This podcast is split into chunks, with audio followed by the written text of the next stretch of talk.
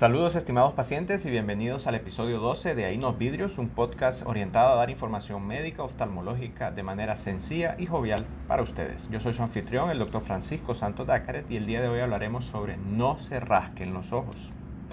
Generalmente la picazón en los ojos siempre la asociamos a alergias a nivel de la conjuntiva, eh, sea alergias eh, temporales o o alergias a ciertos productos químicos, a, maquillaje, por ejemplo, o comida, y eso generalmente da mucha picazón.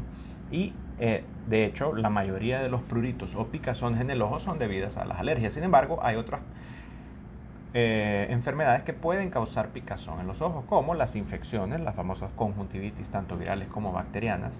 Cualquier proceso irritativo en el ojo, como quemaduras químicas, a veces puede desencadenar un proceso de prurito o picazón y pacientes con queratocono, por algún motivo u otro, tienen la tendencia a tener bastante eh, picazón. El problema del rascarse el ojo es que puede tener consecuencias no solo a nivel del ojo, como también a nivel de tras del ojo, a nivel de nervio óptico y a nivel del sistema nervioso central. Y eso siempre se ha sido estudiado y nosotros como oftalmólogos siempre recomendamos no rascarse el ojo. A continuación les voy a dejar un video donde usted puede ver el cuerpo humano ah, en, vivo como si fuese una resonancia magnética filmada. Es una tecnología nueva que está haciendo eh, estos tipos de, videos y donde hacemos cosas cotidianas del día a día como hablar, tragar, cantar, pero en este caso eh, eh, estudiaron sujetos que se estaban rascando el ojo. Entonces, si usted está consumiendo este podcast en manera de audio, le invito a, ver nuestro video en YouTube y observen el video a continuación y luego lo vamos a platicar qué, eh, qué es lo que sucede una vez que nos rascamos. Por favor, miren.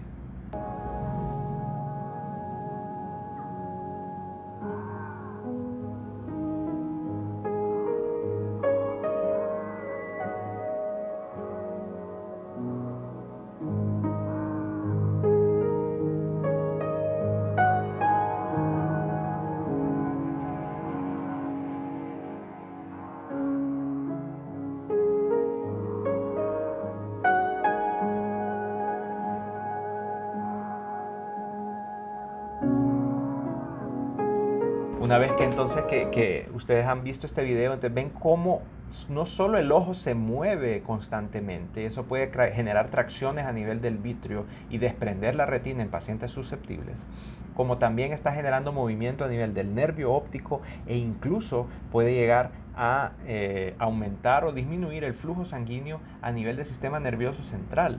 Es decir, al rascarse el ojo usted no solo está causando problemas en el ojo, y sí problemas a, otros niveles. Una cosa tan inocente que eh, una vez que lo vemos en video nos, impacta, nos impresiona. ¿no? Entonces, definitivamente por favor no se rasquen el ojo.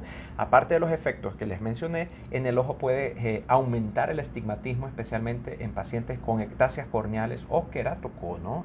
Sí, rascarse el ojo puede aumentar el grado, pero de ciertos pacientes, no de todos. Específicamente queratocono y ectasias corneales. Es pacientes que tienen córneas muy finas, si usted se las se pasa rascando, entonces puede aumentar eso.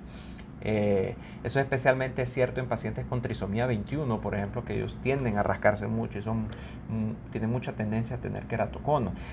Si usted siente la necesidad de rascarse, por lo menos póngase una, una, gota de lubricante, una lágrima artificial, y lo máximo que puede hacer es con un, con un Kleenex o un pañuelito desechable, eh, tocarse aquí la punta de los ojos. Nada más, como que están eh, rascándose el hueso, ¿ok? Pero no el ojo directamente, porque definitivamente puede tener consecuencias a largo plazo. Esto ha sido todo para el episodio de hoy. Por su atención, muy agradecido y hasta la próxima.